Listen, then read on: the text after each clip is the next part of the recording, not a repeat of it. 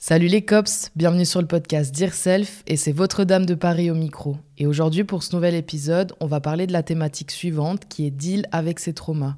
J'ai choisi cette thématique parce que je pense qu'on y est tous touchés de loin ou de près et aujourd'hui on va parler un peu de comment est-ce que dans la vie on est impacté par nos traumatismes et comment on fait quand ça réveille quelque chose en nous. Pour commencer, moi j'aime bien faire la métaphore de l'immeuble, c'est-à-dire qu'en fait, les fondations de votre immeuble, c'est tout ce qui concerne votre enfance ou votre adolescence, et au-dessus de ces fondations, vous allez construire durant votre vie des appartements. La construction de ces appartements, pour moi, ça représente un peu vos histoires. Donc un étage de l'immeuble, ça représente une histoire et une partie de votre vie. Et en fait, plus vous allez construire d'appartements dans votre immeuble, et plus vous allez peut-être vous rendre compte que vos fondations, elles sont pas si solides que ça, et en fait, quand il se passe des choses qui vous ébranlent un peu dans votre vie, bah vous vous rendez compte parfois que les fondations de base, elles sont pas forcément toujours solides. Moi, j'ai aussi l'image beaucoup de l'histoire des trois petits cochons avec le grand méchant loup qui vient souffler sur les maisons. Et c'est un peu ce grand méchant loup qui représente pour moi nos traumatismes. Et moi, je sais que pendant longtemps, j'ai eu beaucoup de peine à travailler là-dessus parce que j'avais un peu peur de montrer mes vulnérabilités. Et je pensais que c'était quelque chose qui allait plus me péjorer qu'autre chose. Et au final, pour moi, je trouve qu'à partir du moment où vous êtes à l'aise et OK avec le fait de montrer à une personne vos vulnérabilités,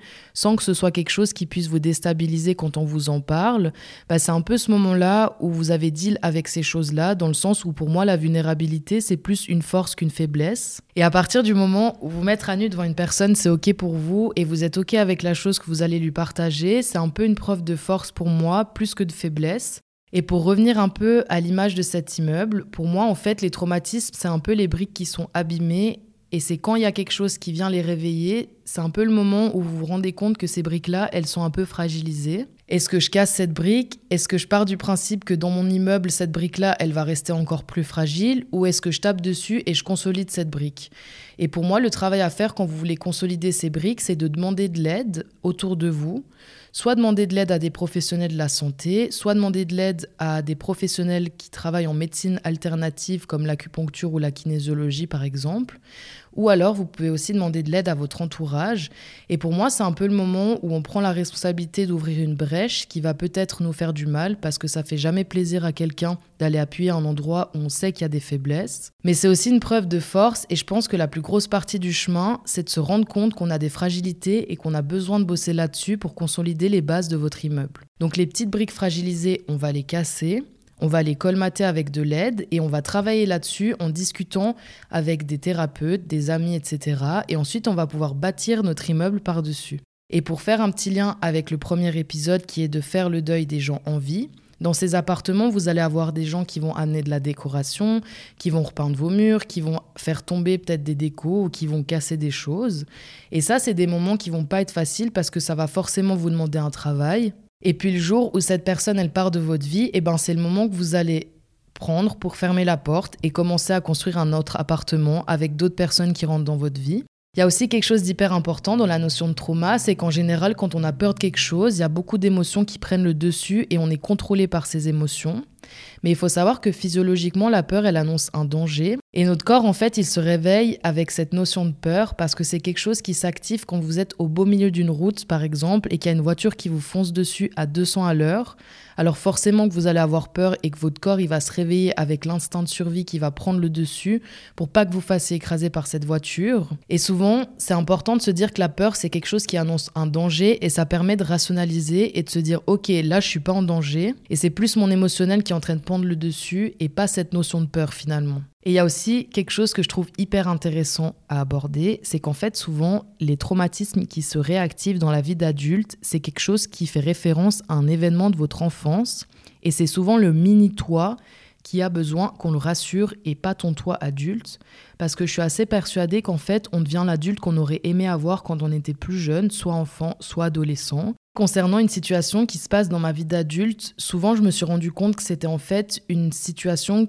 et quelque chose qui se réveillait, qui était relié à des événements que j'avais vécus dans mon enfance, et que c'était juste le moment de me dire ok, et de prendre la petite Esmée dans mes bras et de me dire que j'avais toutes les compétences maintenant dans ma vie d'adulte pour surmonter quelque chose qui me faisait penser à mon enfance. Et vraiment, je pense qu'une fois que vous avez bossé là-dessus et que vous avez toutes les ressources pour vous rassurer et pour deal avec toutes ces choses-là, faut pas hésiter et pas avoir peur de demander de l'aide parce que souvent, quand on a un avis extérieur, on arrive beaucoup plus à prendre du recul et à se rendre compte des choses qui parfois peuvent prendre des proportions exacerbées pour nous, mais qui sont pas si graves que ça en fait. Et vraiment, je pense qu'avoir des métaphores et se représenter les choses de façon imagée, ça peut parfois aider aussi à relativiser.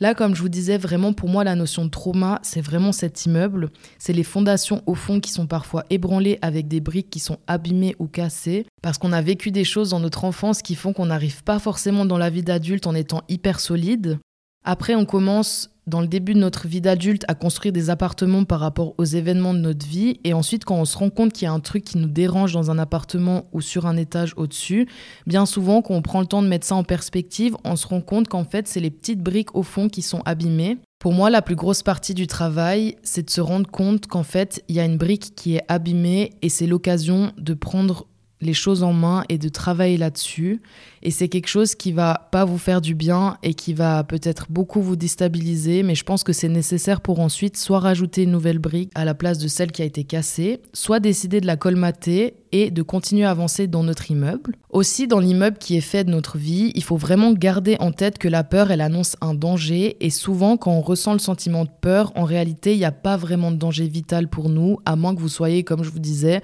sur une route avec une voiture qui vous fonce dessus, il n'y a aucune raison d'avoir peur et plutôt prendre la chose en se disant voilà, là il y a un signal d'alarme qui vient de s'allumer en moi, il faut que je prenne le temps de me rendre compte de qu'est-ce qui se passe et souvent, ça permet de pouvoir travailler sur des choses qui nous gênent. Moi, je pense que toujours garder en tête qu'il y a une partie de notre petit nous quand on était enfant qui se réactive et quand on a un trauma dans la vie d'adulte,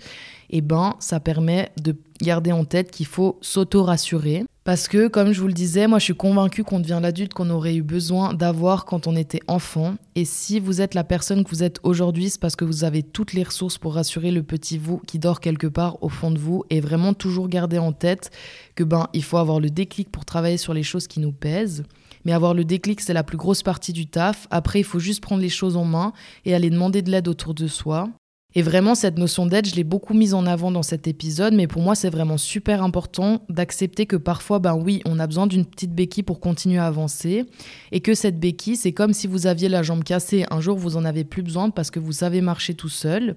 Donc des fois, il faut accepter de savoir prendre cette béquille et de demander de l'aide pour marcher un bout, et puis après de pouvoir dire merci, j'ai eu l'aide dont j'ai eu besoin, maintenant je peux continuer à avancer moi de mon côté. Et c'est toutes ces choses sur lesquelles vous allez travailler pour vous, pour vous sentir bien avec vous-même et avec tout ce que vous ressentez, et les accueillir et avoir de la bienveillance envers ces émotions-là, c'est hyper important pour vous et pour deal avec ces choses-là. Parce que forcément, vous allez mettre le doigt sur quelque chose qui vous fait du mal, que vous n'avez pas forcément du plaisir à le faire, mais ce sera toujours utile pour la suite et je vous encourage vraiment à prendre cette responsabilité-là pour vous et vraiment essayer de continuer à construire votre immeuble sur des bases un peu plus solides. Et surtout, que la prochaine fois où le grand méchant loup il viendra souffler sur votre immeuble, vos bases, elles seront consolidées, donc ça va pas vous faire autant de mal et ça va pas autant vous réveiller des émotions si vous avez travaillé là-dessus. Donc voilà, j'espère que ce deuxième épisode, il vous a plu et je vous fais plein de zoubis.